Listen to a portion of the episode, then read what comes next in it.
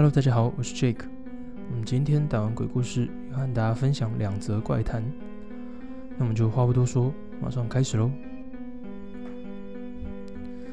第一则，便宜住宿。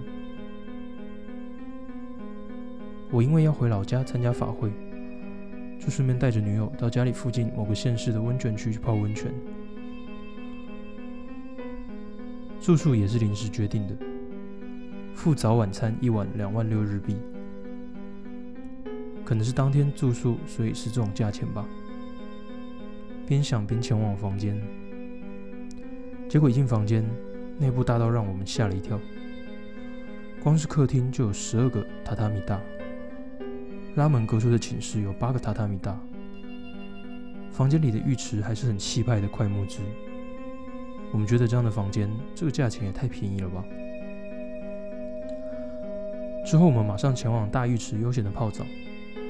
晚上请饭店送晚餐来时，也是超豪华的内容，新鲜的鱼类、牛排、铁板烧，酒也给了好几瓶。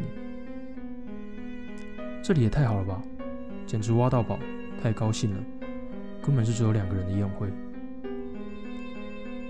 后来吃饱喝足。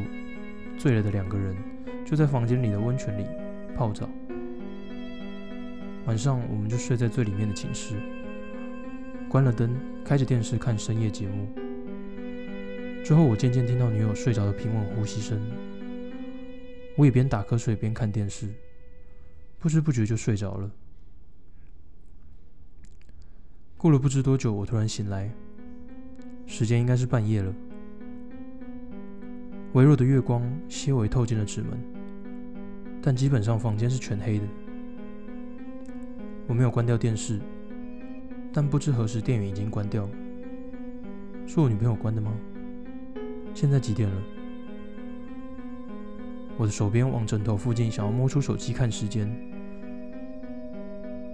这时，突然间我听到好像有什么声音传来。呼呼是非常凌乱的气息声。我女朋友的打呼声还真奇怪。边想我边找到了手机，看了一下时间，差不多过了半夜两点多。嗯，还可以再睡一下呢。边想我边把手机的荧幕亮光照向女友的脸，没想到她醒着。荧幕的微光照出女友的脸，她竟然睁开眼，露出牙齿的笑。我发现刚刚凌乱的气息声，就是从女友的齿间露出的声音。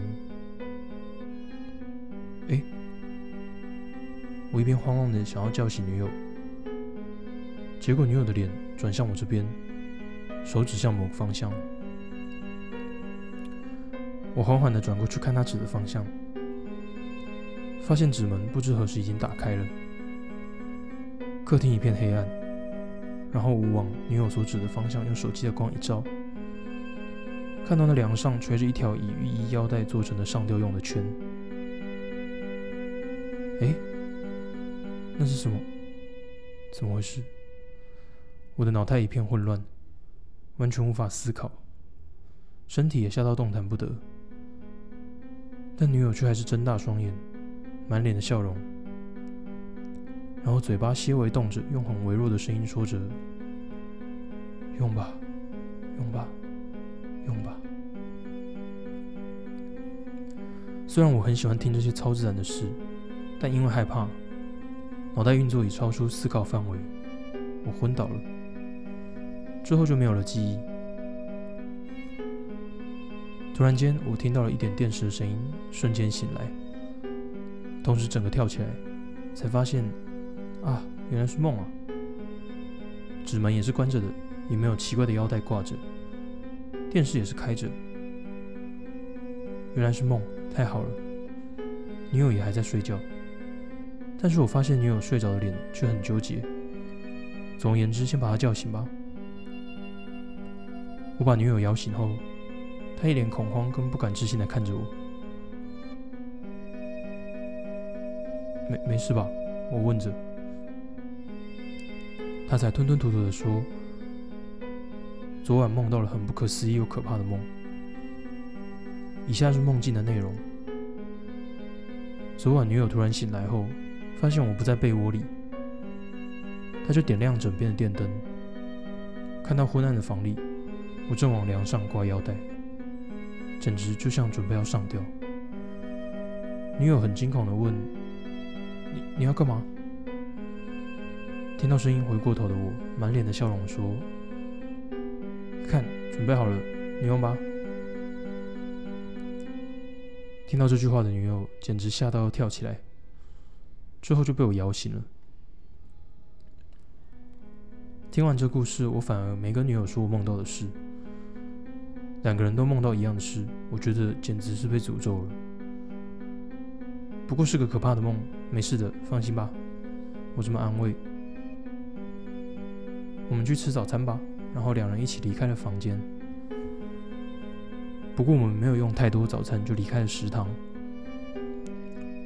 回房间时经过大厅，我就跟那边的工作人员问了：“请问我们住的房间曾经有人上吊过吗？”工作人员言语暧昧的没有说太多。但在我们退房时，再把住宿走了六千元。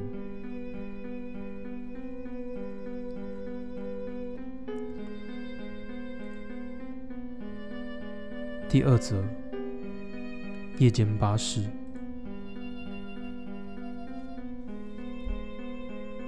我是一名客运驾驶。某天，我开着从东京出发往京都的夜间巴士。车上除了我之外，还有另一位驾驶，以便在中途轮班。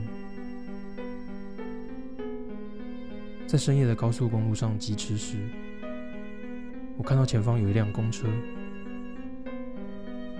那辆公车是行驶一般道路的车型，并非高速公路上常见的观光巴士。哦，竟然有一般路线的公车行驶在高速公路上。还真少见呢。想着，我便超车过去，往那辆公车瞥了一眼，想看看是哪间客运公司的车。一看之下，只见到了有五六个人，满脸是血。我感到寒意冻僵了我的背，然后透过两侧的后照镜，我看了那辆公车上面所写的目的地，上面写着。夜间，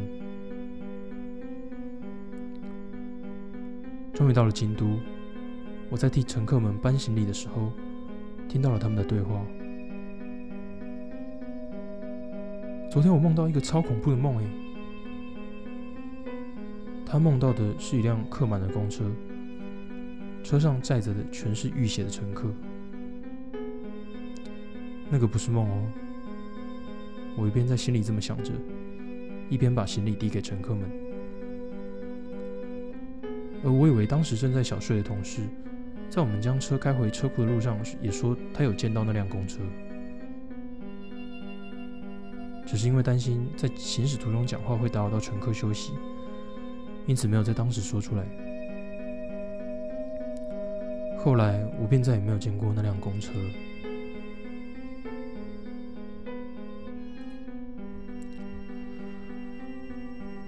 那我们今天的台湾鬼故事就到这边告一段落。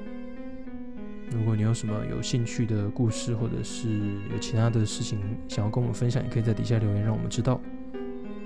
那如果对一些现场的直播探险有兴趣的话，也可以去我们另一个频道叫做“小鸡晚安直播”，去那边看，也有许多精彩的现场直播，会带你一起到一些。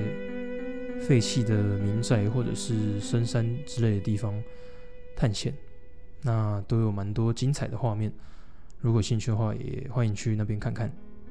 那我们就下次见喽，拜拜。